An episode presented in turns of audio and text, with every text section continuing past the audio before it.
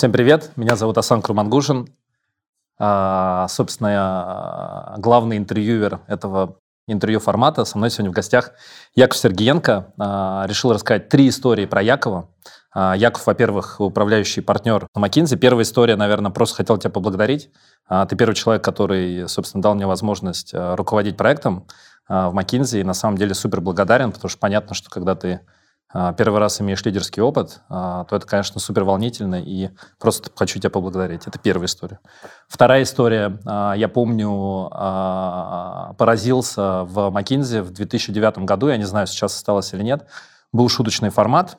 Шуточный формат как раз Новый год, и дарили статуэтки разные по разным там, форматам. Большая часть была шуточная, там, типа, кто сколько а, месяцев провел а, вне, а, вне Москвы. Я там претендовал на победу. По-моему, я даже был больше не Москвы, чем человек, который победил, но почему-то не победил. Но там были более серьезные форматы. Я помню, по-моему, статуэтка называлась там «Самый умный консультант» еще в 2009 году. И я помню, ты ее победила, я был в шоке, потому что как можно победить, когда там есть партнеры, директора, а ты по, по факту был консультантом, и ну, мне кажется, это просто очень классное отражение тебя как перформера, лидера и так далее.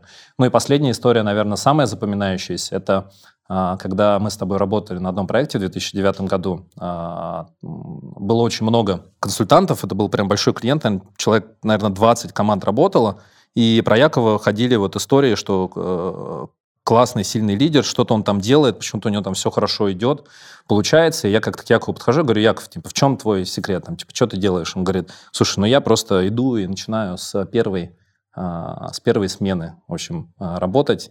Я говорю, во сколько она?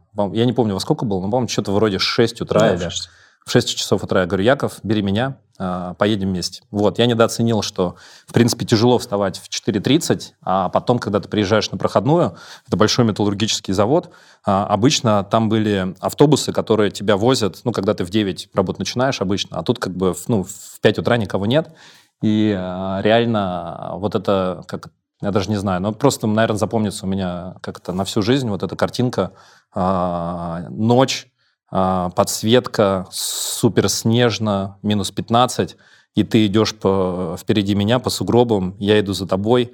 В общем, это просто очень красивая картинка, и потом, конечно, ну, было круто и видно, когда ты в комнату, ну, не в комнату, это цех, по факту, ты заходил, прям видно было, насколько а, просто люди, а, ну, короче, люди тебе доверяют и, и, и видят ну, не только, я так понимаю, ценность, а просто лидерство и то, что ты говоришь на одном языке. Вот, я помню, меня это сильно вдохновило, и э, я продержался один день. Потому что я на следующий день просто не встал а, в 4.30. Вот, поэтому три истории. Очень рад, что ты рядом. Но мой первый вопрос будет про детство. Первое воспоминание, которое приходит, э, связанное с детством. Детство. Я думаю, воспоминание, когда я катаюсь на карусели. Такой солнечный летний день. Мне кажется, у меня был друг, я не помню же имя, мне кажется, его Максим тогда звали. В общем, такой яркий, яркий солнечный денек. Мне кажется, тогда же я собрался жениться. У меня там была девочка-подружка, и я пришел к маме со словами, что вроде бы созрел я. Пора. Три года. Круто. А какие ощущения? Что, что, что это ощущение? Солнечный день, а какие чувства там? Ну, такое ощущение счастья, радости какой-то, света, тепла. Почему поэтому запомнилось. Что много всего, всего разного, нового происходит? В детстве, в детстве не всегда вспоминаются все яркие моменты, счастливые. Я помню, для меня большим откровением стала фотография. Увидел меня отец мой, сфотографировал, когда мы... Не он сфотографировал, нас фотографировали, когда мы сидим вместе с ним на скамейке и просто смеемся. Это очень красивая фотография. Тоже, ну, вот воспоминания с детства, которые есть. Слушай, прикольно. Ты сейчас э, как раз родителей упомянул. А родители, получается, в образовании, правильно? То есть они... Ну, у меня родители, когда я родился, они были преподавателями. А что, если не секрет, преподавали и какие Бухгалтерский предметы? учет. Бухгалтерский учет? Да. Это в Финансы. школа, это университет? Институт. Институт. И э, я так понимаю, что это ну, большая часть твоей жизни, в том числе твоей, стала в какой-то момент, правильно? Потому что ты Ну, я тоже преподавал. Здесь, наверное, тема есть, э, какой, какое на меня это воздействие оказало, тут уже трудно сказать, наверное, да, но точно было очень много людей всегда дома, всегда очень много было журналов, книжек. Я вынужден был научиться писать и читать достаточно рано, используя ножницы, газеты для того, чтобы что-то с этим делать. Поэтому, скорее всего, какое-то умение работать с информацией, назовем это так. При этом общение с людьми. Ну, это... У меня родители рано убегали на лекции, меня, э, и поэтому я много сидел со студентами, когда был маленький, ну, когда у меня там был словно какое-то количество месяцев, еще года не было. Дома, получается? Или ну, тебя брали? Было, тебя конечно, брали... А, это в общежитии конечно. все было? Слушай, интересно. И э, как э, общение со студентами в таком Ну, это был такой, такой, если я мог, что я мог писать, какать и плакать, поэтому в данном случае мое общение ограничивалось только этим, поэтому дай бог понимали, кормили. Понятно. Слушай, а вот фразу, которую я прочел, э, мото, мото семьи, э, лучше быть двигателем, чем шестеренкой. Можешь сказать чуть больше про это? Это мой дедушка по материнской линии, он так сложилось, он остался 13 лет, когда началась война. Ну, мужчин э, забрали, очевидно, на фронт, и он остался достаточно не в том возрасте, чтобы идти на, на войну. Потом он в конце войны захотел, попытался быть летчиком, но, к сожалению, заболел, и его не взяли на фронт в 1945 году. А до этого момента, соответственно, он остался одним более-менее дееспособным человеком. У меня отец, э, прадед мой, умер в 1940 году. Соответственно, получается, что он оказался в ситуации, с одной стороны, необходимости в 40 уже обеспечивать свою семью, а с другой стороны, явно э, ощущение старшего тут появилось у него. У него было еще несколько братьев-сестер, и они все были младше. Поэтому он стал представителем колхоза это вот фактически случилось с ним в 1941 году, когда ему было там 13 лет. Угу. И после этого как-то пошло так, что он э, стал первым призывом э, руководителей колхозов, совхозов на Целине, когда пришел уже Хрущев. И поехал туда и был таким turnaround менеджером, как сейчас на такие время говорят, в, в сельском хозяйстве. Ну, в Советском Союзе примерно такое, так же говорили, по-моему, их называли. Да. Шучу. Вот, и в этом смысле, ну, это Маккензи, поэтому англицизмов очень много вот таких может у нас быть в речи. У меня точно. И поэтому он приходил в каждый колхоз, совхоз. Он был ветеринаром, на самом деле, по образованию. И организовывал э, другую природу работы, что ли, людей. Он, это была, в принципе, Сибирь, Казахстан, Сибирь, Урал. И Первое, что он начинал, это быстрый поиск ликвидности. Поэтому сбор меда, ягод, грибов э, всеми. Для того, чтобы купить технику, дальше э, обеспечить какое-то производство и дальше выводить это предприятие на другой уровень.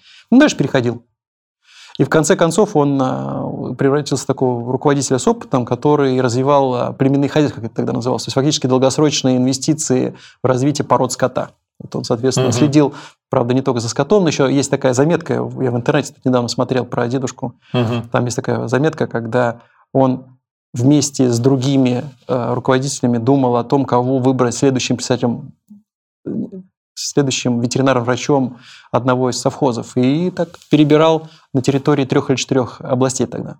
То есть явно талант-менеджментом занимался. Это второе английское слово, которое я сегодня использую. Я думаю, что нас много будет, поэтому нормально. Да.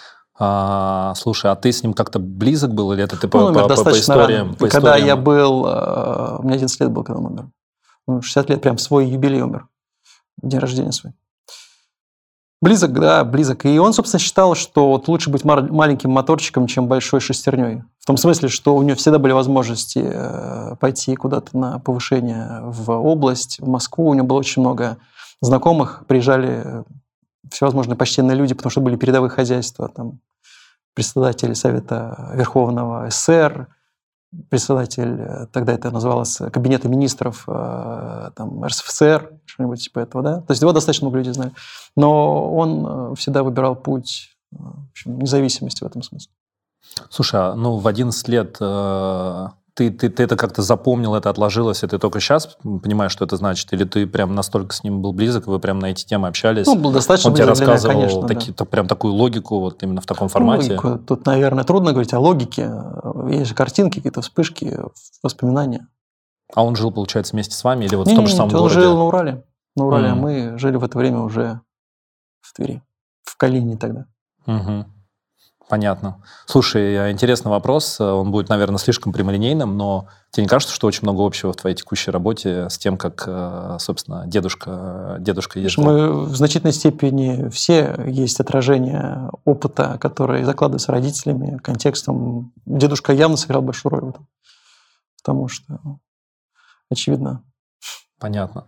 В этой стать, ну, статье, которую я как раз э, вдохновлялся, когда задавал этот вопрос, э, там еще было преломление, что именно вот эта фраза тебе как-то именно, а, ну, как-то именно вот с точки зрения 90-х годов как-то э, помогла, или осознание 90-х годов, когда вроде много изменений идет а, и много возможностей, то есть насколько это соотносится именно с тем, с тем контекстом там, перехода из, э, ну, собственно, Советского Союза именно в Россию. И где ты вообще был в этот момент, вот, не знаю, 91 год? Ты еще учился или ты уже поступал, получается, в э, МГУ, насколько я помню? Да-да-да. Я тут не стал, наверное, говорить, что это там было моим управляющим принципом э, в контексте распада Советского Союза, но точно я вспомнил сегодня 81 год, когда мы перебрались перебрались мы жить из, как раз из Воронежа э, в Калинин, в Сахарово, там поселок э, для института. И оказалось, что нет места в детском садике. И вот у меня мама, соответственно, вспоминает, что идет у нее лекция, и стучатся в дверь, говорит, вас зовет ректор института тогда. И она приходит, обнаруживает меня, собственно, сидящую вместе с этим ректором, пьющую чай. Э, Подождите, тебе три года, правильно? Ну, мне там условно... Не, мне, 4 года. Последний журнал, 4 его статью 4, 4, в журнале. 4 года. И тема была в том, что ну, не берут ребенка в детский сад. Как бы, ну, несерьезно. И, собственно, так я попал в детский сад. Подожди, Наверное, еще раз. Так, не, не таким образом, Ты сам пришел к ректору Ну, как бы никто не устраивает, мне скучно дома. Подожди, я ты, ты должен шутишь? сидеть на кафедре, сидеть, ждать свою маму. Ну. Подожди, ты в 4 года хочешь... Ну, расскажи еще Все, раз. точка. Я могу еще раз повторить. Значит, смотри, моя мама на лекции, к ней э, стучатся в дверь, говорят, здравствуйте, вас э, зовет ректор. Она приходит, с удивлением обнаружит меня, пьющего чай вместе с ректором. Он говорит, пришел вот молодой человек, э, сказал, что его не берут в детский сад, это непорядок, и в этом смысле он достаточно убедительно настаивает, чтобы его устроили в детский сад. Просто к чему говорю? Этот навык каким-то образом, ну, трудно, наверное, сказать, что ребенок 4 года будет характеризоваться таким поведением. Поэтому, наверное, есть какое-то особое э, ну, видение меня, да, там я не буду комментировать, э, каким образом, да, потому что дальше также случилось со школой у меня. Я э, тоже опять было скучно. Наверное, скука, роль скуки большая, конечно. Да. А, у меня опять мама на работе, мне тоже надо пойти куда-то погулять лето, иду, устраиваю школу, просто э, говорят, придите, потом родители позовите, в общем, это подписать бумаги. Так она пришла, обнаружила, что я в школу поступил. Я пошел учиться в 5 лет, соответственно.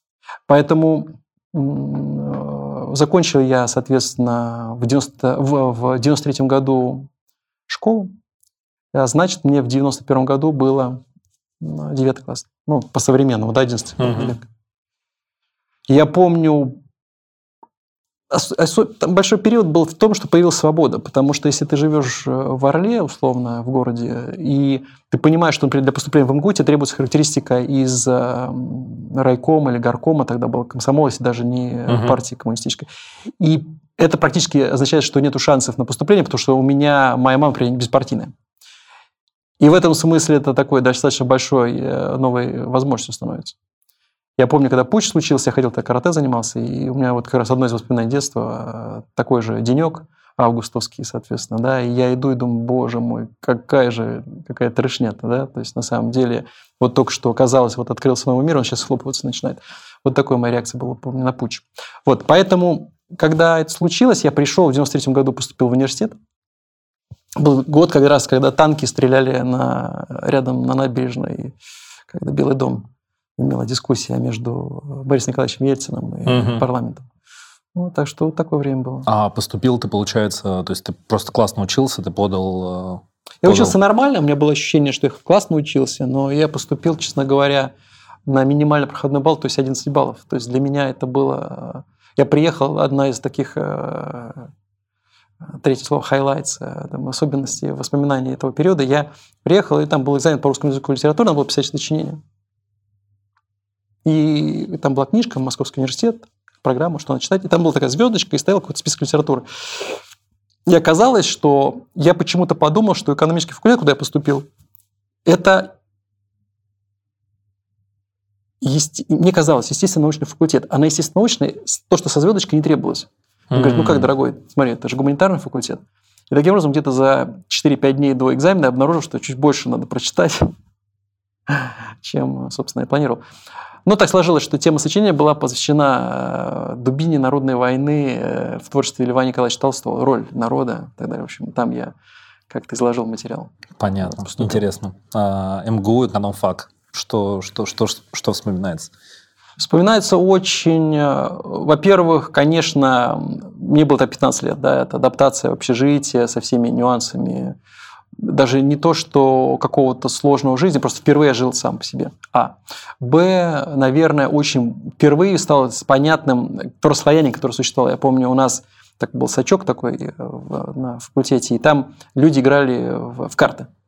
И объем э, сделок, которые там проходили в карты, достигал там 100, 200, 300, 400, 500 долларов, что по тем временам это было достаточно ну, как значимые части э, суммы. То есть я помню, когда в 94 году после того я поехал на стажировку в Израиль, каким-то общим семейным усилием мне дали 32 доллара. А товарищу моему дали с собой 10 э, дочмарок и 5 долларов, что-то типа этого. Это было все, что ему дали. В общем, это вот был такой уровень расслоения. И, очевидно, у меня родители, в силу того, что преподавателем была мама, да, там это было практически невозможно предположить что другое. Получал мешок картошки, капусту квашеную. В общем, как-то жили. Угу. А что это расслоение для тебя? Это что ты просто, что находишь Это был интересный язык? факт. Нет, просто любопытно просто находиться Да, поэтому я пошел в учебу, я там стал учиться. Я, честно говоря, для себя было удивление. Я никогда в школе не учился а, сколько-нибудь значимо. Я наверное, наверное, так готовился всегда на перемене, что-то читал, что-то делал. А что ты делал в свободное время? Вот, э, я так понимаю, что... Извини, что я вернусь ну, в детство. А что ты делал в свободное время? А, свободное время? Как раз Во-первых, в силу того, что занятость родителей было, у меня довольно много работала там, мама, поэтому я довольно много занимался хозяйством, пойти в магазин, что-то купить, были же тогда талоны, mm-hmm. эти всякие дефициты, надо было mm-hmm. отстоять, там всякие очереди. Mm-hmm. Потом я у меня была мечта, я был в ожидании денежной реформы, поэтому я копил мелочи. Я, соответственно, ходил в, общем, в магазин, что-то делал, собирал липовые цветы, потому что это была самая высокая стоимость э, сушеных э, растений на единицу веса. Это был килограмм 14 рублей, он стоил, что-то типа этого. Ну, в общем, такого какие-то вещами занимался. Читал тоже. Понятно. Так, а универ, э, я, я тоже вот опять же все возвращаюсь к этой, к этой статье из шести историй. А, что так как э, Советский Союз распался, я так понимаю, очень много теорий, которые было связаны именно с э, темой, я так ну, понимаю, э, той экономики, которую Советский Союз собственно, продвигал, оно распалось. И там, я помню, цитата была, что мы учились вместе с нашими профессорами, потому что они тоже постигали какую-то там, я так понимаю, более западную капиталистическую культуру. Вот как это происходило вот тот так момент? и есть. Так и есть. Это был как раз 93 год, это был второй курс, когда экономик стали читать фактически у нас. У нас на нас впервые ввели бакалавриат. То есть бакалавриата в той точке еще не было. Когда учился, наверное, на втором или на третьем курсе, впервые было создано, я не помню, какое время точно, но это высшая школа экономики начала создаваться. Mm. И практически все наши преподаватели стали туда переходить. Это было такое сомнительное место высшей школы экономики тогда. Да, сейчас видишь совсем по-другому. И я вижу сейчас очень много детей, даже был в Сколково, выступал перед студентами, там э, один из руководителей, сын, преподаватель по политэкономии, который у меня был тогда, вот 92-93 год.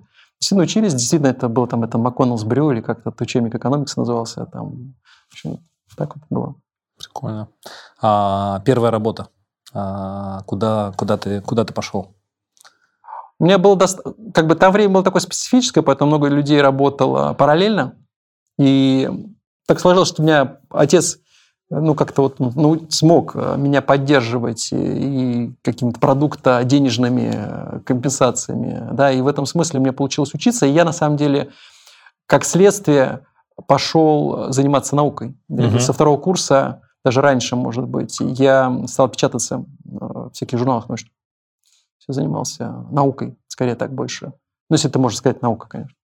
Ну, нет-нет, в 95 году у меня вышла первая статья «Вопрос экономики». Как назывался? Называлась локальные, сети, локальные сети предприятий в переходной экономике. Была посвящена де, денежной эмиссии предприятий э, в условиях отсутствия официальной ликвидности, то есть официальной денежной массы. То есть был пример, что теперь каждая сколько-нибудь уважающаяся организация может напечатать деньги, если она уважаемая, и она может создать поле доверия вокруг себя, то, в принципе, денежные средства будут приниматься Газпром, условно говоря, взаимозачеты или векселя Газпрома. Mm. То есть облигация смысле, тоже считается Ну, как бы разные способы платежа, которые позволяли расшивать ликвидность тогда в экономике. И эта статья была, наверное, такая, она, в общем, такая одна страничка, мне кажется, была, или там две или три странички было. Ну, нет-нет, в итоге была опубликована вопрос экономики.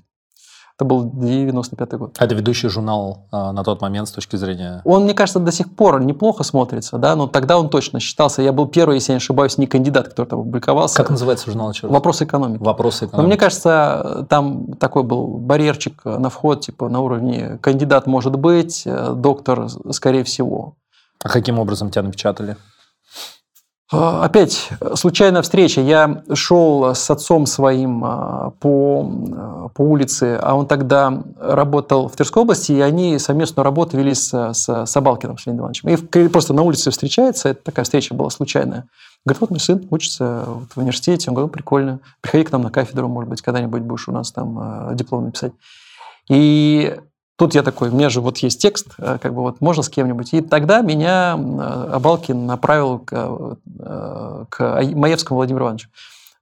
Он был доктор наук тогда, профессор, и он прочитал, сказал, да это проза Серебряного века, мне очень все нравится, побежал сам и договорился, чтобы меня опубликовали. Это на самом деле, конечно, удивительное событие, потому что не каждый, как говорят в случаях э, ученый человек, э, согласится на то, чтобы, а, текст был опубликован, и он был опубликован без авторства. И Владимир Иванович в этом смысле обладал, и обладает э, большой такой щедростью душевной, в какой степени связанной с его особенностями личности. Но нет-нет, сейчас он академик, Владимир Иванович Маевский, как mm-hmm. с ним много работал, и как, благодаря ему там достаточно быстро двигался потом по научной жизни своей. Но вот такая вот была история.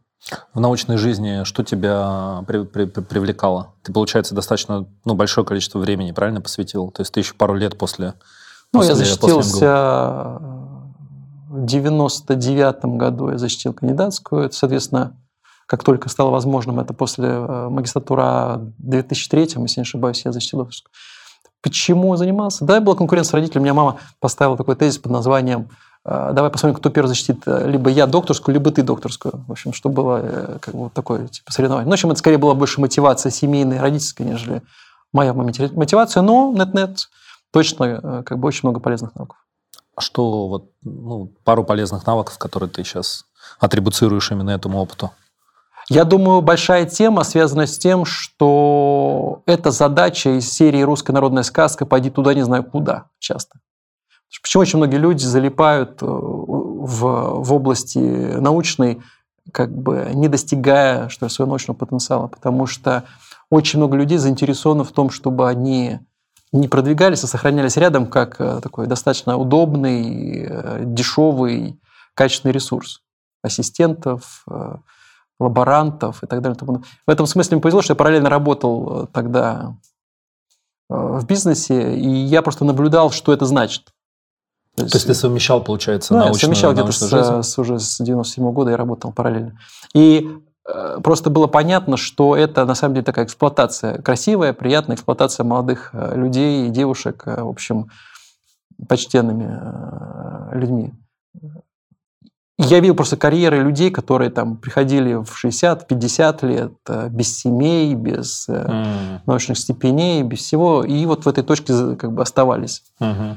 Да, поэтому это был такой хороший просто как бы линза, что ли, на такую динамику социальную, когда люди должны проходить э, так называемые обряды инициации, то есть они должны проходить разные ступени социального взросления. Вот, поэтому это было касалось всего и кандидатскую, когда я защищал, потому что я защищал сразу после института, и это казалось вообще невозможно, как без аспирантуры защищать ее, там, как так возможно. Тогда я защищал докторскую, когда мне было там, сколько мне лет это было, 25. И это как бы всякий раз такое было. Интересное структурирование реальности вокруг себя. В этом смысле скорее социальный навык самый большой. Слушай, ты сказал структурирование э, социальной реальности. Как ты назвал? Ну, просто люди, как бы процесс, да, как сделать так, чтобы, чтобы происходило все-таки то, что кажется правильным и необходимым, а не то, что стихийно складывается. А можешь чуть больше сказать, то есть вот э, что это такое? Это, там, не знаю, визуализация того, что это произойдет, и понимание, каким образом там, ну, как бы какие вещи и сделать, и с кем, с кем пообщаться. Что это, что это такое вот это Ну, например, тебе придут, условно говоря, про свою историю про детский сад, условно, 81 год. Что это? Ну, то есть мы можем сказать, что я маленький ребенок, мне 4 года, я оказываюсь в ситуации, когда у меня нет детского сада, я должен сидеть дома, играть в какую-то деревянную игрушку, я сейчас упрощаю, или, может быть, резиновый мячик. Но есть несколько развилок здесь, да, в принципе. Одна из них такая, ну, блин, мне не создали условия, что за родители у меня, как бы, что за скукотище безумное, вообще, почему я здесь оказался. Я упрощаю сейчас говорю пример Да-да-да, да. четырехлетнего ребенка, это касается Да. любого из нас. Или я говорю, что очень интересный вызов да, ко мне пришел, потому что, скорее всего, точно я ничего не потеряю, мячик у меня есть точно деревянный и какой угодно еще, и при этом при всем есть какие-то другие расклады. Вот это, наверное, и есть по структуре реальности. Или я ухожу в апатию, разочарование, ну и дальше там где-то депрессия начинает маячить. В случае ребенка, наверное, это проще, в случае взрослого это более очевидно. А, либо я говорю, да, мне как-то кажется, что было бы интересно попробовать что-то другое. Ну, это опять связывая с вопросом про маленький моторчик. И э, правильно я понимаю, что это примерно плюс-минус у тебя так в голове происходит, что ты проструктурируешь разные сценарии, ну и в неком смысле Честно там говоря, я ускользал. плюсы, минусы, и потом, окей, как бы я, я хочу туда пойти. Долгое Мне там время интересно, ускользал, любопытно. долгое время ускользал от рационализации, прям вот осознанности этого сценария. Я тебе могу рассказать пример, как попал в Маккензи. Я, э, защитив диссертацию докторскую, я э, обнаружил себя не знающим английского языка. И стал учить английский язык, и поехал в Лондон э, с товарищами просто не по языковой теме, просто поехал. И мы пошли в зоопарк лондонский, который находится в Ридженс парке. И мы дальше идем мимо Ридженс парка, и я вижу бизнес-школу лондонскую. И смотрю, там такие красивые молодые юноши и девушки, они там пьют какие-то коктейли, и я такой смотрю на них, и все. Как бы окей. Дальше пошли мы по своей какой-то повестке. После этого я поступил учиться в лондонскую школу бизнеса. И мой товарищ, которым я ездил, он мне как-то сказал, когда я тебя увидел, когда ты смотрел на эту историю, я понял, что ты туда поступишь. Более того, когда я поступил в Маккензи, он сказал, меня все в университете звали Яша Маккензи. То есть в этом смысле как бы часть моего вот этого вот визуализации, как ты сейчас говоришь красиво, да, она случалась, видно, как-то за моим кадром, то есть не в зоне осознанного. Ну, я надеюсь, что сейчас все больше и больше находится в области осознанного, поэтому... Интересно. А, В неком смысле какой-то детерминизм присутствует, что получается все, что ты идешь туда, куда Ну, мы все идем некая куда- история, мы некая все история, идем. которая у тебя уже есть, там, и с точки зрения, не знаю, дедушки, с точки зрения, с точки зрения какого-то а, твоего раннего опыта и так далее, что оно в неком смысле как история такая складывается, которую ты можешь только потом а, легко объяснить потом, уже по факту, а в моменте Ну, в моменте у всех у нас есть развилка или поддаться эмоциям, либо э, каким-то другим путем пойти. Слушай, интересно. Бизнес-школа. А а сколько времени, кстати, прошло с момента, Учился. как ты увидел эту картинку и как ты оказался там уже в качестве Годик, студента? годик, Год? э, год. То есть ты прям сразу Может вернулся, быть, сразу подал, тебя не, приняли? Не, нет, год э, подготовки, потом подавался я уже. Считай, Окей, два года, года. давайте термин. Понятно. Как э, оправдало твои ожидания? Ну, абсолютно. Я же поменял в значительной степени контекст, в котором я нахожусь. То есть явно я посмотрел на себя со стороны, я имел бесконечное количество джоб-интервью. В общем, в этом смысле это было очень забавно. Мы до сих пор сохраняем добрые отношения с ребятами, особенно из России, которые мы вместе учились. Сегодня как раз говорил с одним из них. Так что очень замечательно. Класс. А, в- на, до, до MBA, я все-таки, мне очень хотелось всегда это спросить, потому что когда мы как раз с тобой работали в 2009 году, я помню, что был, э, ну, то есть ты ассоциировался не только, опять же, там, с э, как раз вот этим, так мы англицизмы говорим, analytical excellence или analytical leadership, но как раз тем, что у тебя был опыт работы и лидерства уже в таком практичном бизнесе, Расскажи именно вот про, про, про бизнесовую часть. Я так понимаю, что в клинике, правильно ты работал? Было э, кризис 2008 года, он был не за горами, я в это время собрался устраиваться, 98 год, извини, восьмые годы они приходят, нам 98 год. Это было, соответственно, первый курс моей магистратуры. И я пришел на работу в, клинику. Там работали э, три акционера тогда было. И, соответственно, э, я туда присоединился, э, скорее вопреки. Один из друзей э, одного из учредителей работал в приемной комиссии, я тогда в это лето работал в приемной комиссии. Он говорит, давай познакомим. Я помню, это там разговор, ты как бы университет, все понятно, но ты как бы готов прийти в работать, так назывался, в военный ящик. В том смысле, что славы не будет, репутации не будет, денег, может быть, заработать будешь. Ну, окей. Я пришел и стал работать э, тогда начальником отдела аналитического, и мне, помнится, положили зарплату 500 долларов. Вот. И через две недели случился кризис. 19 там, августа 98 года случилось, и э, дальше все это развалилось. И мне дали задачу, соответственно, объяснить всем теперь, что они без денег остались. Все дорогие наши арендодатели, сотрудники, поставщики. Как, вот есть ученый парень, он макроэкономист у нас известный, статьи печатает. Ну, в общем, давайте, послушайте выдающегося экономиста. И я вот, собственно, занялся тем, что прокачивал общественное сознание следующие несколько месяцев, рассказывая всем, почему они без денег будут. Так сложилось. Сам, соответственно, тоже без них остался каким-то объеме. Помните, поменял как-то свою корзину потребительскую, там рынки какие-то появились э, ага. уличные. Но, но, но, но в конце концов э, все как-то поправилось. Мы совершенно по-другому стали развивать бизнес. Мы перешли в другую ветку работы, там появилась у нас косметология, много оборудования такого, пошли в риск. И бизнес рос, как сейчас, экспоненциально. То есть у нас там иксами все это росло. Вот. Чем было интересно, это э, был очень флат организация. У нас фактически было три учредителя, было два-три наемных менеджера, и все остальные были, по большому счету, врачи, медсестры, санитарки. В какой-то момент времени у меня был день рождения, меня, я отвечал за маркетинг, за рекламу, меня позвал один из э, учителей, позвали вдвоем, мне сказали, дорогой ты наш, у нас все замечательно и абсолютно непрозрачно, почему.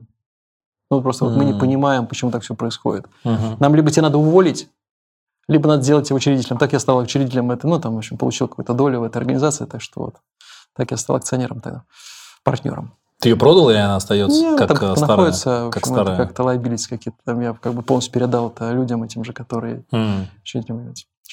Ну, такой интересный опыт абсолютно а, плоской структуры. У нас была работа по принципам отсутствия постоянной зарплат, отсутствие, полностью работа в таком Сдельно. рынке. У нас, у нас доктора получали тогда зарплаты, которые могли быть больше, чем генеральный директор. Клиенты многие считают, что наши доктора – это реально вот эти врачи. Было ощущение, что они приходят в бизнес-школу учиться, на самом деле, у многих пациентов. Они приходили, э, просто восхищаясь социальными навыками наших, э, наших докторов. Было такое интересное время. Слушай, очень интересно. А, косметология, правильно получается? Маккензи. А, почему, почему Маккензи? Почему не BCG, не Bain? Извини, очень стандартный будет вопрос. А, почему Маккензи? Ну... И почему, почему ты в Россию вернулся? Ты же мог, получается, в Англии остаться на тот момент. А, или там, не знаю, куда-то еще поехать. Извини, два вопроса будет. Вот здесь как раз роль мифа семейного очень важна, потому что мой дедушка как бы точно вот имел миф про маленький моторчик э, и большую шестерню с одной стороны. С другой стороны, Э, далеко не убежишь от своего центра. То есть там план был семьи, что как бы надо перемещаться плавно из Сибири, Урала в центр России. И тут я еще в Москву уже попал, я жил в Москве, и тут я в Лондон вылетел. Это рушило все образы, э, сложившиеся в семье. Вот, то есть как бы хопа, и два шага совершил. И в этом смысле в Лондоне кем я буду? Там опять нарратив не моторчика. И поэтому это, наверное, сильно на меня давлело. Я думаю, никакого рационального причины Э, кроме этого не было. Ну, кроме того, я после интерншипа, который у меня был в BP в Лондоне, в моей команде, я пошел работать на Украину Метанвесте, э, немножко поработал с Росгидро потом. И так сложилось, что стало понятным, в принципе, что место любой может быть работы, вопрос уровня сложности, которая с этим будет связана, там, скуки, напряженность рабочего дня и так далее. И я достаточно расслабился на поступление на полноценную работу и получил сначала офер от BCG, потом от офер от McKinsey, ну, как-то у меня не было сомнений. Ну, McKinsey просто все-таки это другая организация, чем все остальные организации.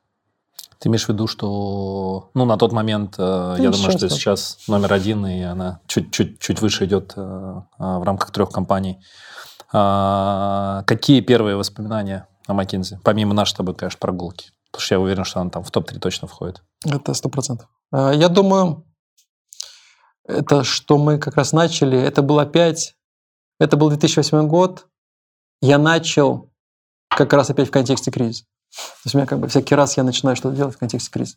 И тогда мы очень сильно хотели попасть на проекты, очень был такой уровень тревожности, как же мы без проекта окажемся. И мы с товарищем со своим, которым я поступил, он поехал в итоге работать в Пермскую область, я поехал работать в Челябинске, и были супер счастливы. Это вот первая эмоция, которая у нас была. Кто, что он, кто товарищ? Э, Костя, Костя Карбаджак, он сейчас работает. А, ну Костя, э, конечно, знаю, хорошо. Да. Вот. Соответственно, фактически на этом фоне радости мы отправились там, э, в, наши, в, наши, в наши регионы. И на самом деле с, этих, с тех пор я три года не возвращался. Я в Москву не вернулся, первые три года не приезжал даже в офис. Где-то работал с пересадками в разных э, точках. Это все в удовольствие, правильно было? У меня было ощущение после науки, что мне надо посмотреть э, на большую тяжелую промышленность, надо посмотреть, как работает Россия, как работают регионы, как большие производства работают. В принципе, Какие самые запоминающиеся истории вот из, из тех первых трех лет? Мне помнится, э, у нас была девочка одна, она с работы в Челябинске как раз была, и приходит и говорит, у меня есть кусочек обратной связи для тебя, и эта тема, что ты слишком много улыбаешься. Люди очень напрягаются. Все считают, что ты хочешь их обмануть. С тех пор я э, с тех пор я стал меньше улыбаться. А вторая история была это про кто? то... Это клиент или это... Ну, клиент сказал девушке, а, девушка клиент, сказала... Клиент, понятно. Дальше была дискуссия про то, что э, синие рубашки мне не идут. Это был тоже в этом же клиенте в Челябинске. Вот мне Челябинск реально восстановлением моим стал, поэтому лучше носи белую рубашку. Видишь, я все время белые рубашки. В общем, это влияние 2008 э, года меня. Тогда же, в 2008 году я был в Челябинске, купил, было очень холодно, и я оказался там в костюме, купил себе пальтишко, иду по улице, подходит ко мне человек, говорит, ты не боишься, что тебя убьют сегодня в таком-то нарядном виде? Как-то очень ты смотришься странно. В Челябинске? В Челябинске. Тогда это, это было, же огромный это город. же кризис был, тогда все было очень по-разному. Подожди, 2009 год, большой город, реально кто-то тебе подошел, прям вот такую фразу говорит? Ну, он просто говорил, потому что вчера меня пытались убить, собственно, и поэтому это был другой, более сложный контекст. Но нет-нет, это просто говорит о том, что э, как бы очень по-разному, конечно, смотрелось э, все это в разных точках времени что вот, наверное, помню, как мы праздновали всякие наши промоушены ребят, мы ездили, ну, в общем, было забавно. Куда ездили? И чей промоушен? У нас сейчас партнер Матео Манчини, он сейчас партнер старший у нас в Сингапуре, он тогда работал у нас вместе со мной на железных, на железных дорогах, э, был специалистом в области надежности оборудования подвижного состава, и мы с ним э, сидели в депо и праздновали, поехали, в общем, какой-то ресторанчик, э, ну, праздновать, что он стал теперь экспертом. Понятно. Слушай, а с точки зрения, вот, э, ну, получается, 2008, сейчас 2021, какие проекты вот э, а, тебе наиболее запомнились с точки зрения, с точки зрения там, того же импакта, вот, э, чем, ты, чем ты больше всего, не знаю, гордишься или что, что, что ты был частью каких-то трансформаций, изменений? Есть какие-то проекты, вот, У нас здесь это сложность, потому что я тут скован долгом службы, мы ну, формально конечно, не можем да. ничего рассказывать, но, но по сути, я, по сути, проекты, по сути я из какой логики исхожу? Первое, что я, конечно, достаточно ленив. То есть мне не очень хочется заниматься чем-то, что потом растворяется в пространстве. Поэтому обычно я люблю работать с клиентами долго. А, наверное, это первое сообщение. Второе сообщение, когда я работаю с клиентами, там, металлурги те же самые, ну, там, компании, с которыми мы работаем, 7, 8, 9 лет исторически удерживают лучшие параметры прибыльности в своих соответствующих отраслях с лучшими параметрами вовлеченности. Мне это нравится. Обычно такое сочетание результата невозможно добиться, если люди не вовлечены, если люди не развились, если не получилось сделать что-то кардинально новое. Я какое-то время увлеченно занимался чем-то на стыке э, государственных монополий, но в итоге я сейчас более склонен верить тому, что можно сделать в городах. И вот, условно, Москва, то, как мы видим здесь, как город меняется, да, это там в какой-то степени отражение того, что в городе действительно очень много чего можно сделать. Транспортная ситуация, то же самое и так далее. А, в последнее время большой темой для меня становится помощь следующему поколению акционеров э, э, создавать э, стоимость, потому что явно приходит новое поколение с новым набором ценностей, с желанием что-то сделать большее, более амбициозное, с большим, большей открытостью миру, с пониманием просто образования, которое у них есть, с меньшим багажом 90-х. И вот это тоже новая тема сейчас, которая это возникает. именно семейные, правильно? То есть, когда ты... Не, не обязательно семейные, не это обязательно могут быть супер большие публичные компании, но нет-нет как бы с пониманием доминирующего акционера и с пониманием того, что следующее поколение в ближайшие 10 лет э, будет возглавлять компании. И очень радостно видеть, когда люди начинают как бы создавать в себе вот это желание управлять, потому что, в принципе, не очень очевидно, зачем наследнику большого состояния нужно э, быть генеральным директором потом. Можно быть просто э, пассивным акционером, можно быть совете директоров в пределе. А вот когда вот это желание возникает на управление, это, конечно, замечательно. И очень хочется поддержать, хочется помочь и как-то создать предпосылки, чтобы люди... Не могу не задать этот вопрос. Три месяца назад, ну плюс-минус, ты стал как раз управляющим директором McKinsey в России и CIS. А как, как, как ты вот эту часть э, сам сейчас реализуешь? Ну, вот именно таким образом. То есть я там, мы ввели такую должность, называется Chief Happiness Officer. Э, Леша у нас э, возглавил эту деятельность, и он просто общался бесконечно много, общался с, с людьми, которые были... Я сам общался вот с Алюмами недавно, тут у нас был такой разговор горячий. Фактически я сказал, что я в доступе, я бы так сформулировал, да, и в этом смысле мне может любой написать, э, мне может любой сказать что-то. Я являюсь как бы таким приемником, скорее, для ситуации. И какие-то решения, которые раньше не решались, вдруг они стали развязываться сами. Э, мне достаточно в ряде случаев просто появиться где-то, сесть. Например, у нас в Казахстан входит в наш, в наш офис. Я был первым Э, из руководителей офиса, который приехал э, в Казахстан. Мы в итоге просто приняли набор решений, которые э, там были давно назревшими, и при этом, при всем, я, собственно, не приехал то с планом этих решений. Эти планы там существовали в, самом, в самой команде. У нас довольно много было забавных вещей по лайфстайлу наших команд, по тому, как там вопросы с питанием, как вопросы с какими-то мелочами организованы. Стулья, например, мы сейчас затеяли замену у нас, потому что оказалось, что большому количеству людей неудобно сидеть на наших стульях и никто не понимал, как это сделать. Я, например, сейчас э, запустил процесс ремонта, немножко много у нас, видишь, у нас ремонт, он такой строгий, назовем так, да? И люди не знали, а можно ли мне в своем кабинете, в офисе себя сделать что-то, помимо того, что здесь уже есть. То есть могу ли я как-то раскрыться, да? Такой тип диалога не происходил. Ну, сейчас вот он происходит, сейчас у всех людей какие-то появились возможности на это повлиять. То есть какие-то мелочи. То есть фактически, как это называется, свежий воздух пустить в систему. Правильно я понимаю, что это в неком смысле это как, э, ну вот принципы, когда ты говоришь там, там я ценю самореализацию, самореализацию, самоидентичность и так далее, и тем самым вот, ну, на примере маленьких вещей ты как раз э, ну, показываешь, показываешь э, коллегам как раз, что, что, что ты от них в том числе ожидаешь.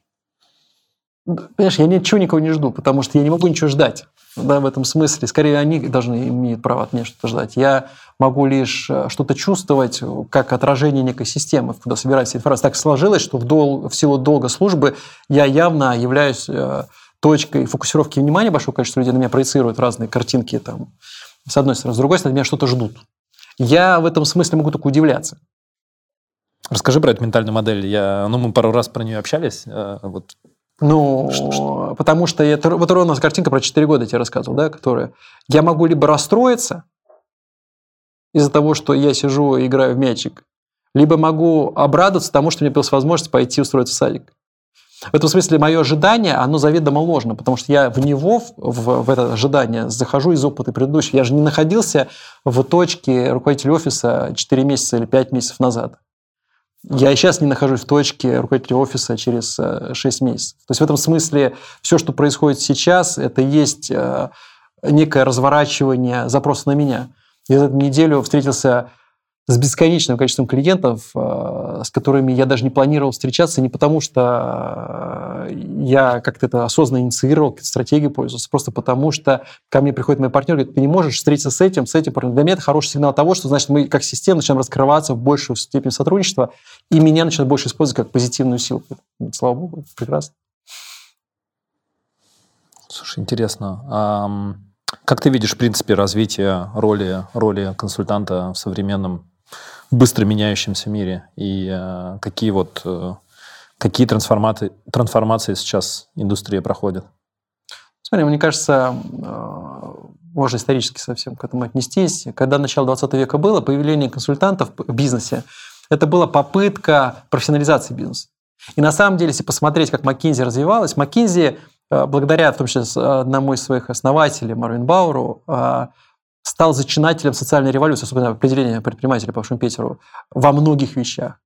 Например, тогда, когда он поступил в Гарвардскую школу бизнеса, которую ты закончил, это считалось наименее престижной точкой в Гарвардском университете. Ничего менее престижного там не было.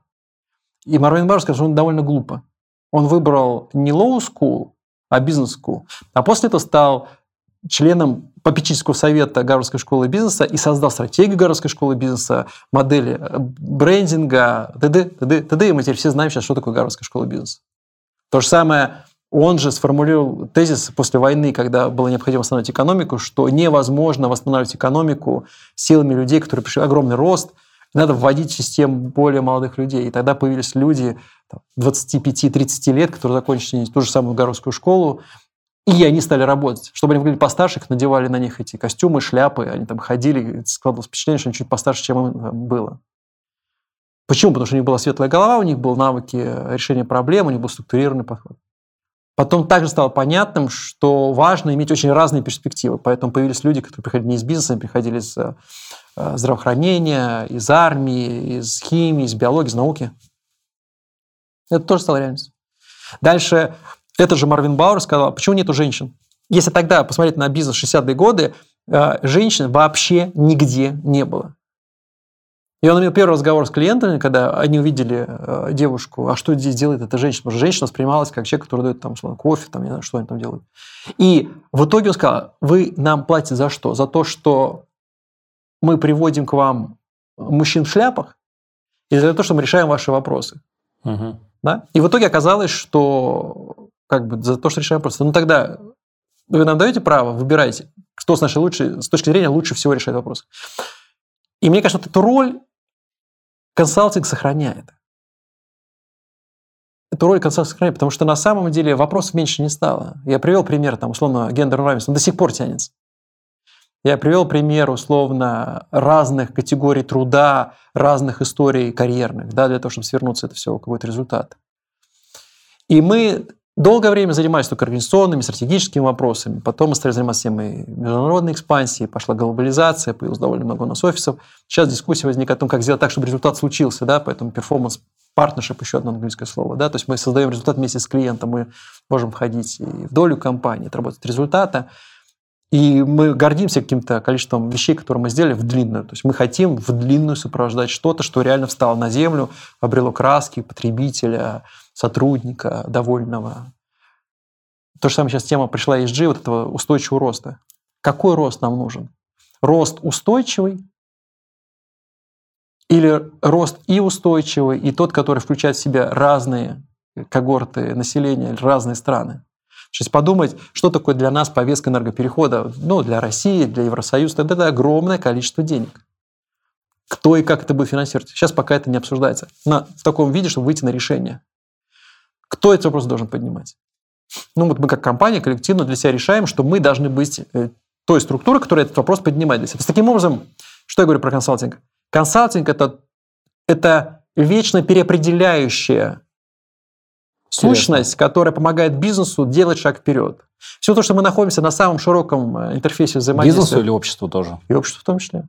Я общался недавно с одним из э, крупных бизнесменов России. Он говорит, ну а кто, как не вы, находитесь в положении, когда никто не скажет правду, что вы от кого-то зависите, и какую-то позицию чужую высказываете. Мы максимально равноудаленные, мы максимально интегрированные в контексте международный и в российский, и при этом, при всем, у нас работают достаточно талантливые люди, которые патриот своей страны. Кто, как не эти люди, могут что-то сформулировать таким образом, что будет соответствовать максимальному пересечению интересов людей и общества, и бизнеса и так далее. Слушай, очень интересно то, что ты говоришь. Ты когда говорил про ESG, это же как раз глобальная повестка, это не Ровно чисто так. российская, Ровно потому что технически, ну то есть вот э, там я просто недавно буквально стал, стал этой темой интересоваться на очень таком э, как-то базовом уровне, но если там верить, опять же, тем прогнозам, которые есть, э, то получается, что у тебя вот этот диссонанс есть между тем, что те, кто на это влияют, у них краткосрочные, ну, краткосрочные, там, 4-8 лет, сколько ты находишься там в, э, в должности, где ты можешь принимать решения, но эффект самый жесткий, он на горизонте там, то, что ты сейчас делаешь, влияет на то, что будет через 30 лет, но твои текущие, э, те люди, которые за тебя голосуют, они по факту, ну, то есть не настолько, не настолько получают, э, как это называется, на свою реальную ну, ежедневную жизнь боль, чтобы это было большой поездкой. А если ты начнешь делать, получается, вот эти изменения, то это же там в моменте там увеличивает там цены на какие-то там часть Пром продуктов так. и так далее. Поэтому по факту у тебя очень мало в мире, в принципе, институтов, которые могут на это глобально повлиять. И как раз э, там McKinsey при условии, что там берет это на, ну, на себя, это же очень крутая миссия, в принципе, для компании, правильно? То есть это продвижение ну, мира говорим, на следующий этап развития. Мы сейчас из России пытаемся некоторых тем, которые, ну, как бы никто и не может. Из России сейчас пытаемся инициировать в нашем McKinsey Global Institute, такой наш исследовательский орган. Мы пытаемся инициировать исследование, посвященное как бы влиянию экосистем на малый и средний бизнес, на социальный контекст, как раз на ESG, условно говоря, адженду глобальную. Потому что на самом деле если так подумать, экосистемы еще некоторое время назад это были стартапы, которые каким-то образом очень естественным росли, удивительно быстро росли. Но теперь мы можем что обнаружить? Можем обнаружить гетто людей, где, работают, где живет сотни тысяч человек, и условно та же самая условно ваша компания начинает материально оказывать влияние на рынок труда по всей стране. И там вопрос теперь во всей стране возникает, а как нам ремонтировать дороги, строить больницы, если у нас есть альтернативный джоп-оффер от человека, который будет упаковывать э, посылку. То есть в этом смысле а, это серьезный фактор. Как мы к этому относиться можем? Мы можем делать вид, что это не происходит. Это ровно с этого я начал, когда сказал, что цель любого э, лидера, руководителя – прийти в ту точку, где наибольшая темнота. От того, что мы-то не приходим, это же вопрос не исчезает. Просто накапливается уровень напряженности. При этом, при всем, а, есть задачи просто по физической инфраструктуре в стране, есть задачи, связанные с тому, что люди воспринимали те же самые экосистемы как ну, такие приятные, успешные, клиентоориентированные системы, да? И в этом смысле это вот такие штуки надо, конечно, вся история наша, да, работать с этим. Интересно. Надеюсь, вы меня привлечете к созданию конечно. этого документа. Вот, постараюсь быть наиболее объективным, насколько это возможно. А, извини, я, я прыгну обратно. Очень интересная просто тема. А, копнуть бы интересно туда. А, ты сказал про смену поколений, и что интересно, что вот у нового поколения некие другие ценности, другой контекст и так далее. Вот если бы ты мог как-то... Понятно, что каждая каждый кейс, он э, э, там уникален и так далее, но если есть какие-то тренды вот э, с точки зрения вот этих смен поколений, то есть какие ты видишь смены, опять же, там, ценностей, возможно, интересов, ну, получается, поколение, которое сколько там, 50-60, правильно, лет, с тем, которое сейчас сколько, там, 25-40, ну, 40? 30, да. Я думаю, я думаю, на самом деле тема возникает в том, что мы всегда... Ты знаешь, есть разговор. Это не просто какой-то тренд, это разговор, скорее, поколений друг с другом. И на входе всегда мы можем посмотреть, почему. То же самое касается про ожидания или отсутствия или их наличия. Мы все имеем ожидания друг другу. Но в этом, собственно, находится корень больших проблем наших всех. Да? И понятно, что когда дети со стороны наблюдают, наследники наблюдают со стороны за тем, как работают бизнесы родителей, ну, всегда можно дать кучу предложений. Очевидно и то неправильно, и это неправильно, и это лучше за это далек. И здесь требуется высокий уровень наблюдательности и встроенности, чтобы какое-то время спустя сказать, все, что я сейчас наблюдаю, есть отражение некого мастерства. Ну, потому что при прочих условиях ты можешь предположить, что человек занимается чем-то 20 с лишним лет или 30 лет. И если, тем более, он сделал многомиллиардный бизнес, то, наверное, это не есть просто случайность течения обстоятельств. Если в этом скрывается определенное мастерство. Но это мастерство надо сначала увидеть. Потому что Первая сложность диалога, что, я сейчас говорю с точки зрения следующего поколения, мы это мастерство не видим. Вторая сложность диалога в том, что когда старшее поколение смотрит на новое поколение, в какой парадигме мы находимся? Мы говорим, что мы хотим, чтобы следующее поколение было, жило лучше, чем мы. Советская такая парадигма была, да, там мы хотим, чтобы у них было больше денег, возможностей и так далее. Или мы хотим, чтобы оно было лучше, чем мы. Mm-hmm. Потому что на самом деле очень большая разница. Потому что если мы хотим что-нибудь лучше, чем мы, тогда мы живем в базовой установке, что они действительно будут лучше, чем мы. И они уже есть лучше, чем мы. Просто мы не до конца понимаем, что они хотят нам сказать. Таким образом, первая часть вообще вот этого движения – это взаимный диалог. То есть мы начинаем хотеть, реально хотеть услышать, увидеть позицию второй стороны. И для этого молодое поколение готово рисковать и что-то демонстрировать, а старшее поколение дает шансы это показать, продемонстрировать. А дальше, вот когда точка диалога уже началась, возникает дискуссия о том, что есть целевое состояние, целевая картинка. Скажи, она сильно совпадает. Потому что те бизнесы в России особенно, которые большие, устойчивые работают, давно работают, они про социальный контекст, э, стабильную занятость. В силу разных обстоятельств она в большой степени завязана на города очень часто, на много-много элементов. И не всегда эти бизнесы э, про деньги. Скажем так, очень часто эти бизнесы не про деньги. Но они закрыты в ряде случаев оказываются. Но они иногда кажутся очень убыточно консервативными, но иногда они слишком забюрократизированы могут казаться и так далее и тому подобное. Может там перечислять. Но там есть амбиция все равно, какая-то своя амбиция. Она может не совпадать с амбицией. И вот интересно даже, как происходит диалог в контексте амбиций. Что uh-huh. у тебя есть машина, отличный какой-нибудь Бьюик 70-го года, и у тебя есть Тесла. Вот, в принципе, и та, и другая машина имеет уникальность э, стиля, уникальность вкуса, уникальность характеристик движения. но она просто разная. И если ты понимаешь, что Бьюик в свое время, сейчас другая повестка, нам надо на Тесла перебрасывать, ты понимаешь, что одновременно перейти из Бьюика в Теслу, это на самом деле движение, которое не связано только с тем, что давайте переставим колеса. Там надо все переделать. С пониманием, что должно быть так же красиво. Так да. же мощно, так же интересно в контексте текущего момента. То же самое SG там, и так далее. Там, повестки людей, рынка труда, разных профилей. Ты, ты, ты, ты, ты, ты. И это вот, собственно, интересная штука, потому что это такая очень тонкая пластика перехода. И она стоит на диалоге, на диалоге, непрерывном диалоге и слышании. Да. В этом смысле это интересная задача. Она многолетняя явно, потому что за, за полгода ты ничего не можешь сделать. За, ты можешь только ну, вломить, сломать, оторвать бампер там, и так далее. А вот где наиболее частые точки конфликта? Это бампер, это двигатель, это внешние? Ну, я сейчас как аллегорию там, того примера, который сказал, то есть вот где где наиболее часто бывает э, ну, расхождение в... Уровень амбициозности в моменте. А, да. то есть что-то более там, давай, слушай, все, все, все да. будет стабильно, там да. определенный заработок, зато там у людей свои зарплаты. Степень а... открытости на внешний мир, э, глобализации, с учетом того, что новое поколение шишек не било, а предыдущее уже набило за счет того, что экспансию делал там в 90-е или там, 2000-е. А, тема, связанная с какими-то людьми, которые встраивают в системе, и кажется, что ну, ну как это, почему эти mm. люди здесь находятся. Типа да. проверенные, проверенные да. люди. Ну, то есть давай, разные давай. диалоги. И очень важно, еще раз, э, позитивное сомнение, что все здесь не случайно. Оно может быть непонятным, но это не значит, что это случайно появилось здесь. Окей.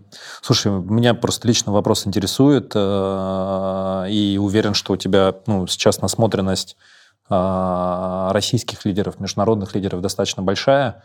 Как вот э, мотивация в том числе, возможно, меняется у, у лидеров, которые вот эти большие компании в какой-то момент сами строили, потом активное масштабирование, сейчас, возможно, там чуть меньше рост и так далее. Вот как, как мотивация разных лидеров меняется? Есть ли какие-то стадии который проходит человек, там, основатель компании? Какие-то я, есть? Я вот... бы начал с конца. Я бы сказал, на самом деле, что отделяет, наверное, выдающегося лидера в длинной перспективе от Тоже того, меня супер интересует вопрос. Того... И вот как, как, как, как идет вот эта эволюция самого, самого одного человека? Два вопроса. В свое время да. было исследование, которое показывает, что почему люди типа Дэн Сиопина становятся выдающимися руководителями страны. Я если ты являешься руководителем многолетним, с большой историей, там, десятки лет, то, в принципе, означает, что ты наблюдаешь следующее поколение руководителей через, возможно, разные призмы. Ты можешь сказать, что я сейчас вижу президента другой страны. Или я помню этого человека, когда я был президентом страны, а он все еще был лаборантом в институте. А может быть, даже школьником. А может быть, даже ходил в детский сад. И если с ним общаюсь я как президент тогда, а он детсадовец, это очень другой диалог, чем если мы общаемся с ним как два равных президента страны, а может быть, я прошлый президент страны, а он текущий президент страны. Поэтому большая тема это, большая тема это уважение и отсутствие презрения, на самом деле.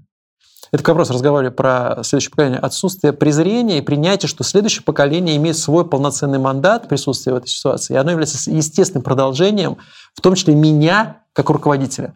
Как говорят в таких случаях э, мудрые люди, ты не можешь увидеть план строительства дома в его полной реализации до тех пор, пока дом не построен. Вот ты вот дом это увидел, дальше ты говоришь, о, да, вот такой был план строительства дома, со всеми его недочетами. Все остальное – это планы, зарисовки и так далее. Вот факт. Ты не можешь говорить, что это кедр до тех пор, пока не видишь кедровых орешков. Поэтому э, здесь очень важно вот это состояние. То есть руководитель, лидер должен прийти в понимание, что он оставляет после себя, в первую очередь, людей. Ничего другого не оставляет после себя, потому что может быть так, что после этого эти люди разрушат все мгновенно. Если они не держат идею а, того же самого бизнеса, того же самого ценностный ряд, который был связан с предыдущим человеком. Ты сейчас как раз про выдающихся лидеров, что Конечно, что, поэтому что, выдающий что лидер – это тот, кто на самом деле создал предпосылки преемственности таким образом, чтобы люди несли этот запал с ощущением, что это их очень ну, поменявшаяся, но в конечном счете большая идея, которая их объединяет.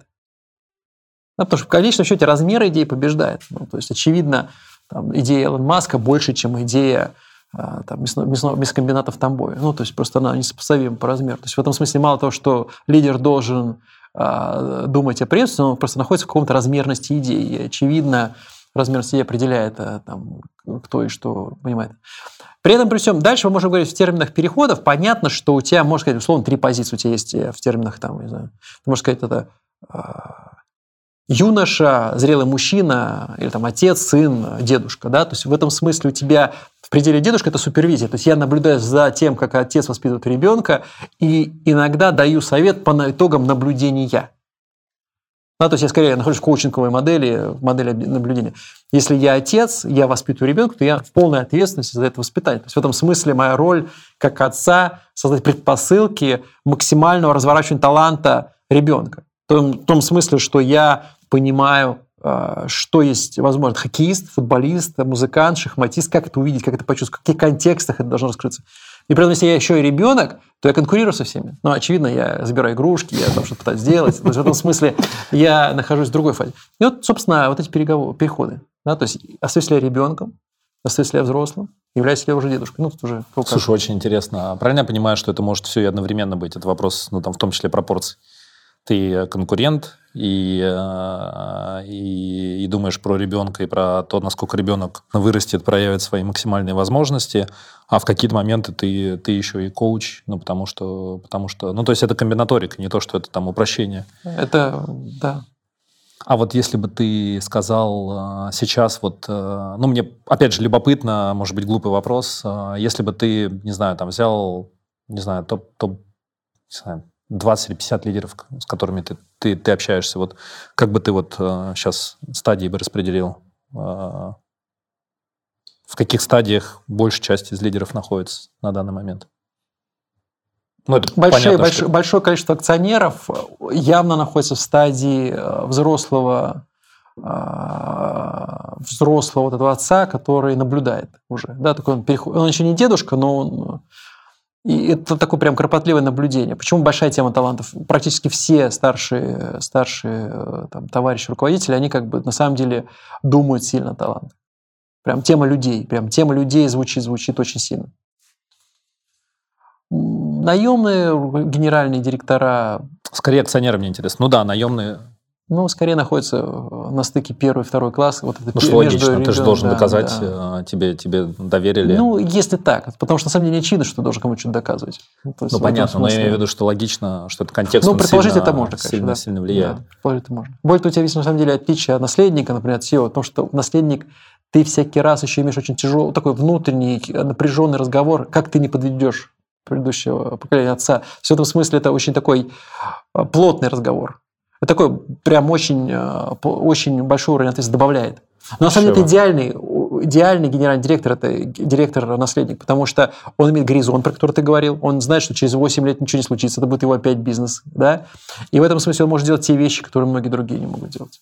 Да, поэтому... Слушай, а акционер, э, ну вот на этой стадии, находящийся на там э, продвинутой второй, второй стадии, некого взрослого, какая вот эта основная мотивация? То есть, э, что что-то осталось после, после, после, после меня, там, я не знаю, когда я э, какими-то другими вещами буду заниматься или там вообще уйду из бизнеса. То есть, какая там мотивация? Почему талант? Почему люди так важны? Ну, это реально, мне кажется, просто интересно. Ну, то есть, мне кажется, интересно... Это, знаешь, я не знаю, как есть такая притча про Конфуция, когда он спросил, и у него ученик, про а как получить мастерство. И он ответил, что лучник, стреляя,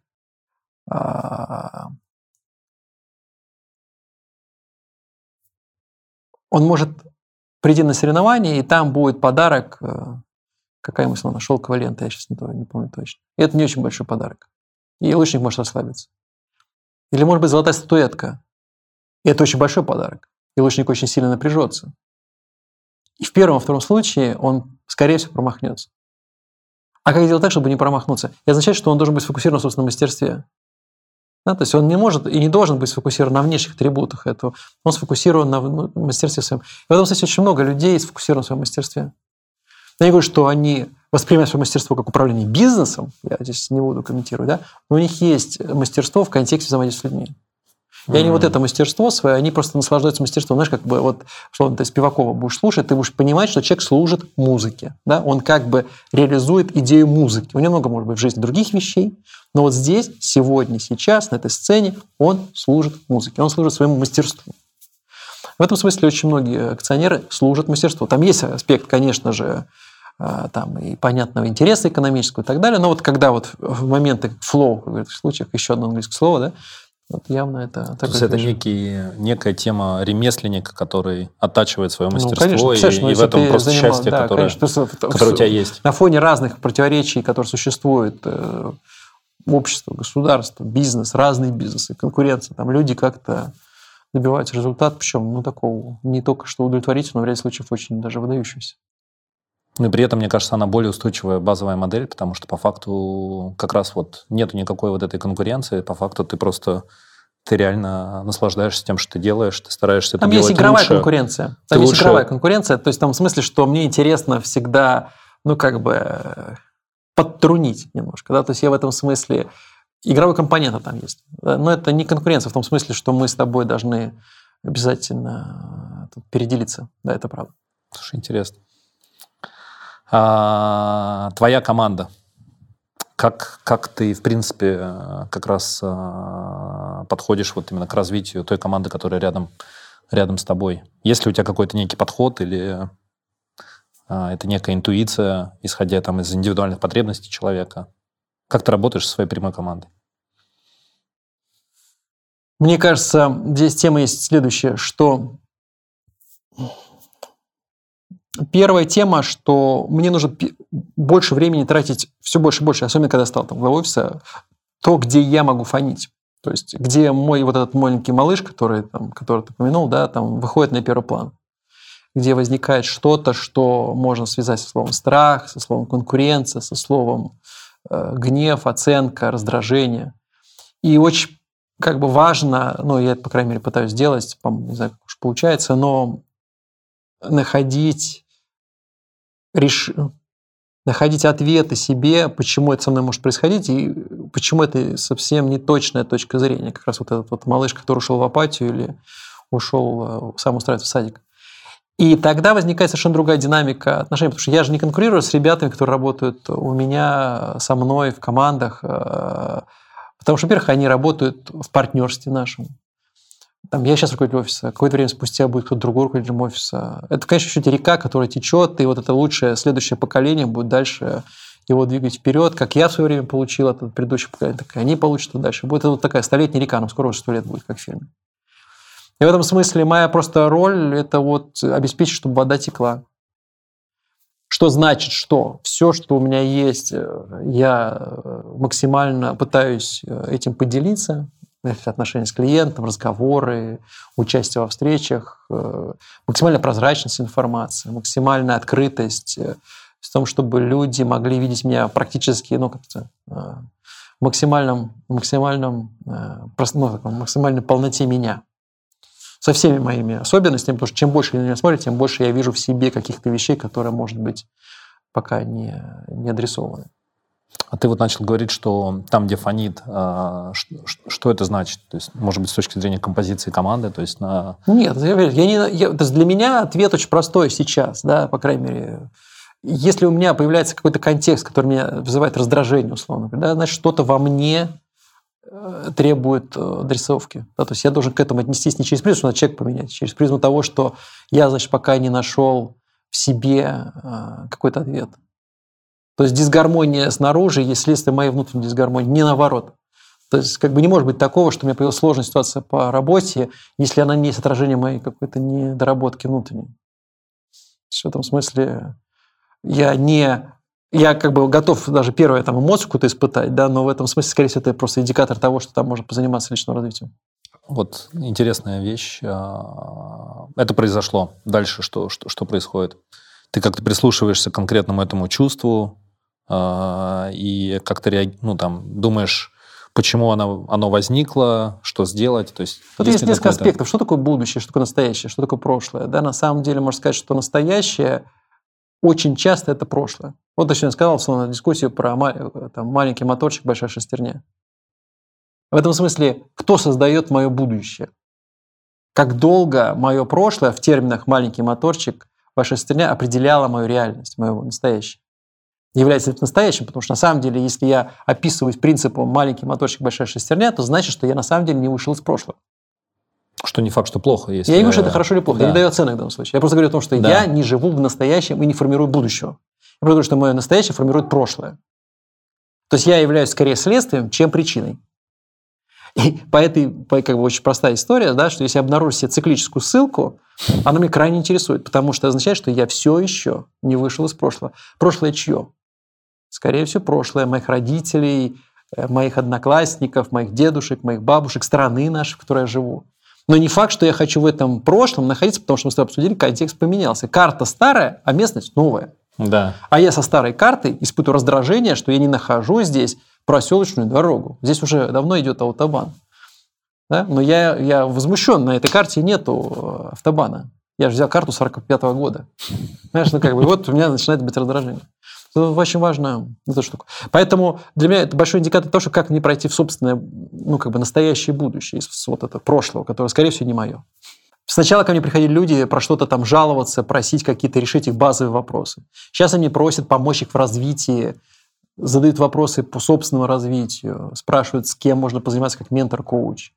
Так, вот, вот такого типа индикаторы. Автобан я не строю. В этом смысле моя задача держать эту картинку таким образом, с тем, чтобы она наполнялась дальше людьми, которых я на самом деле не до конца чувствую пока, может быть, в моменте. Но если они создают что-то, и я не чувствую меня, я их чувствую, вот, собственно, создается реальность. Потому что большая из ошибок э, первого человека часто бывает, когда он начинает выбирать людей под себя. Если я люблю вставать в 5 утра, то очень мне нравится с людьми, с другими общаться в 9 утра, или в 8 утра, или в 7 утра, в 6 утра. Я не люблю общаться с человеком в 10 вечера, и тогда, соответственно, если он мне предлагает встречу в 10 вечера, я испытываю возмущение. Я люблю есть, сразу делать рабочие вопросы решать, а он не любит это. Это что значит? Не знать ничего. Но я выбираю людей таким образом, как мне нравится. Таким образом, какой сигнал посылаю в организацию? Я посылаю сигнал, что я выбираю людей, похожих на себя. Ну, в смысле отношений мужчины и женщины означает, что если бы мужчины выбирали мужчин, женщины выбирали женщин, потому что это по принципу похожести. Да? Что тоже нормально, прекрасно. Это хороший критерий. Но есть еще критерий разнообразия. Да? Поэтому на самом деле очень важная штука, что разница не означает, это всегда напряжение, но именно в удержании разницы создается что-то интересное. Я посылаю организации, она разная организация. Я в ряде случаев как раз должен содержать усилия, чтобы увидеть эту часть. Мы с тобой обсуждали про мир, когда говорили, что есть бедные части мира. Да? Надо сделать усилия, чтобы эти части заметить. То же самое организация, надо сделать усилия, чтобы их заметить. Ну, дальше они становятся частью моей реальности. Интересно. Наша ответственность, моя ответственность, просто видеть. Моя ответственность только принимать. Моя ответственность дать возможность высказаться. Потому что дальше диалог сам пойдет постучаться. Ну, ты берешь, когда воду, чернила разбавляешь в стакане с водой, да, условно говоря, у тебя в конечном счете чернила исчезает, но вода становится другой. Но альтернативный сценарий, у тебя есть чернила, ты не испачкаешься. Интересно. А, но при этом ты, когда говоришь про вот эту, как-то, а, по-английски, наверное, лучше слово, diversity и так далее, оно уже именно скорее идет по, по каким-то навыкам и так далее, ну, потому что если у тебя есть какие-то некие... Тот же самый Марвин Бауэр же принципы закладывал, и я помню, на самом деле, меня прям, ну, реально вдохновляло, когда реально в какие-то моменты люди спрашивали, там, интересно, а что Марвин бы сказал на, на эту проблематику и так далее. То есть все равно есть некий сет, я так понимаю, все равно принципов, на которые которые, ну, которые не, не, непоколебимы в неком смысле. То есть мы, когда говорим про diversity, это скорее больше про там, один интроверт, другой экстраверт, один, там, опять же, утром, другой вечером и, и так далее. Правильно я тебя слышу? Или ты вообще про всю широту вообще всех, всех ну, персоналей, ну, которые только возможно? что и плодитесь, размножайтесь, было сказано. То есть, в принципе, э, наше разнообразие – это наше отражение нашего, нашего вклада как человечество. То есть люди уникальны каждый, и, в принципе, именно в этой уникальности э, находится наше решение. Потому что я же не знаю, когда моя дочка хочет рисовать мультики, а я ей предлагаю заниматься пианино, условно говоря. Да, там. Мне кажется, что это прикольнее, правильнее. Или ей для карьеры лучше, на самом деле, сейчас заниматься вообще тремя языками. Таким образом, я уничтожаю идею разнообразия в ней, потому что э, мне кажется так более правильно. В этом смысле, разнообразие – это история э, не только по навыкам, что они могут быть разнообразны, но и в долгом пути уже. Как бы, разнообразие мотивации, разнообразие как бы природы, разнообразие mm-hmm. способов выражения. Ну, то есть очень разная штука может быть. И этих срезов бесконечно много. Вот со всем вот этим багажом, как бы вот его принятие. Перейду к твоему разнообразию, если ты можешь им поделиться. Как, как выглядит твоя неделя или день, вот э, если абстрагироваться от э, встреч, от э, такой прямой работы, какие сейчас вот интересы ты... ты... У меня очень, у меня очень предсказуемая неделя, знаешь, я там реально достаточно рано встаю, обычно где-то около пяти. Причем это давно, правильно? То есть это... Дальше что-то условно назовем это медитацией, может быть с высокой долей вероятности встречено в этом графике с утра. Дальше у меня может быть какое-то количество занятий йогой в неделю. Дальше у меня может быть какая-то история, связанная с э, работой с телом, чтобы как бы, чуть-чуть более сложно, чем массаж, чуть-чуть менее сложно, чем хирургия, скажем так. Да? Вот поэтому что еще? какая-то вопрос, процесс супервизии на меня по процессу, то есть как бы, чтобы кто-то меня отсматривал в каком-то варианте. Какой-то вариант мне нужен большом проценте времени. Что это такое? Ну, то есть, грубо говоря, когда я просто даже... Одна из больших тем, э, существующих э, в, в когнитивном развитии, как мы переходим из наблюдения за содержанием, вот мы сейчас с тобой обсуждаем содержание, ты меня сейчас спрашивал вопрос про мою неделю. Но здесь есть одновременный процесс, потому что, условно говоря, я это говорю каким-то языком, я говорю это каким-то тоном, ты как-то это слушаешь, и в этом смысле есть процесс с этим связанный. Вот очень важно, чтобы я понимал, в каком процессе я создал тот контент, который появился. И, потому что в ряде случаев процесс существенно важнее содержания. И поэтому вот эту часть надо отсматривать, потому что в ряде случаев просто ну, там, я не замечаю какие-то вещи. Да, и вот очень важно, чтобы я какие-то ситуации просто проговаривал, возможно это сделать, и довольно много на это время трачу в неделю. Дальше тема восстановления это какой-то учитель некий, ну, который это слушает, Это может быть назвать психологом, условно, психологом. коучем, как угодно. Mm. Можно назвать. Это все утром происходит? Это происходит обычно утром. Вот, а дальше работаю как-то там. Слушай, книги, наверное, по такие уже завершающие скучный часть. человек. Я, честно говоря, читаю очень мало и одно и то же. Да? В этом смысле. Я бесконечно долго читаю, могу одно и то же. А вот какие, какие книги, наверное, а, ну, наиболее какое-то сильное впечатление ну, сейчас вот, я, вот у меня сейчас декабрь как-то проходит под, под категорией двух книжек. Это «Морфология волшебной сказки» Пропа и «История конца, которой нет». А книжка чем? такая, детская книжка абсолютно про путешествие мальчика в страну фантазии. Вот. Ну, это так вот сложилось. Лаудзы слушаю тоже. Да, ну, в общем, вот упомянувшийся ранее. Какие там мысли, которые ну, ты можешь поделиться или которые тебе запомнились? Ну, как раз о том, что привычка фокусироваться, ну вот большой, это уже синтез я сейчас скажу, не хочу просто спойлить, а, как бы лучше почитать самим, да, но важно не фокусироваться на том, что происходит в смысле картинок, потому что процесс существенно важнее. Сценография важнее, хореография движения в жизни существенно важнее декораций. В этом смысле, если я герой собственной волшебной сказки, то, в принципе, не так страшно, что мне отпиливаю сейчас ногу. Ну, не так страшно на самом деле.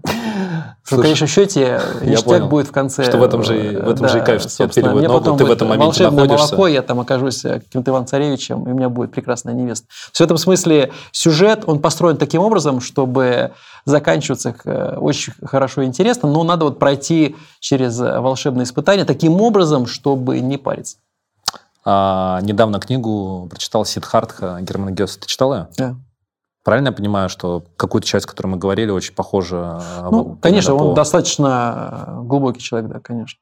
Потому что там как раз было про реку, про вот эту часть, когда ты э, как-то в неком смысле э, как-то перестаешь как-то прислушиваться именно к эго, начинаешь фокусироваться именно на процессе. И очень много вот вещей, которые я даже не смогу передать. И я их говорю вот как раз через призму того, что у меня происходит в жизни и в какой стадии я нахожусь. Но вот это одна из книг, которую я понял, что там я бы ее точно стал перечитывать с какой-то регулярностью, но просто потому что что-то отозвалось а, во мне, когда я читал. А вот какие у тебя книги, которые вот ты говоришь, ты перечитываешь в разные моменты? Ну, я, честно говоря, готов перечитывать, э, там бесконечно много Лаудзы, Библию то же самое перечитывать бесконечно много, да, то есть это хороший способ просто отнормироваться. Что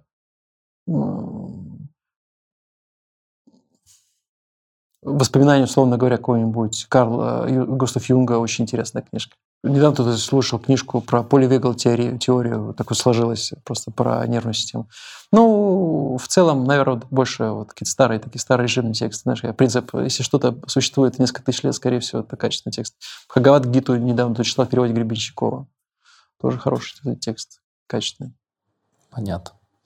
Хорошо. Слушай, наверное, последний мой вопрос. А, есть ли что-то, что ты еще хотел, не знаю, добавить или людям, кто нас будет слушать, не знаю, какие-нибудь пожелания? Сейчас у нас скоро Новый год. Может, Новый год? пожелания? Ну, мне кажется, вот Новый год – это как раз история про... Э, мне очень раз понравилась фраза одна, которую сказал один человек. Он сказал, что нельзя любить другого больше, чем любишь себя. И в этом смысле э, это такая идея, с одной стороны, простая, с другой стороны, очень сложная, потому что мало кто из нас находит себя в состоянии любви себе самому. Не эгоистически в смысле, что я делаю за счет другого, а вот, вот как э, единица. А, и вот, наверное, если бы каждый из нас нашел этот деноминатор, вот какой-то внутренний свой в следующем году большим, и любил себя именно в позитивном, а не в смысле, что мне стало тяжелее, я чувствую, что я там более востребован, мне стало а, меня кто-то мучает, какая-то пытка со мной происходит, и я вот чувствую себя больше, энергичнее. А вот через призму, что я ближе с другим человеком, я общаюсь с другим человеком, мне что-то вот отзывается, мне хочется раскрыться с другим человеком. Да? И вот, вот это момент как раз, что я люблю именно себя в этом состоянии общения с другим. Вот я думаю, если в следующем году будет хотя бы чуть-чуть больше людей, которые будут в этом состоянии находиться, будет замечательно. Так что я желаю в общем, людям, чтобы это случилось.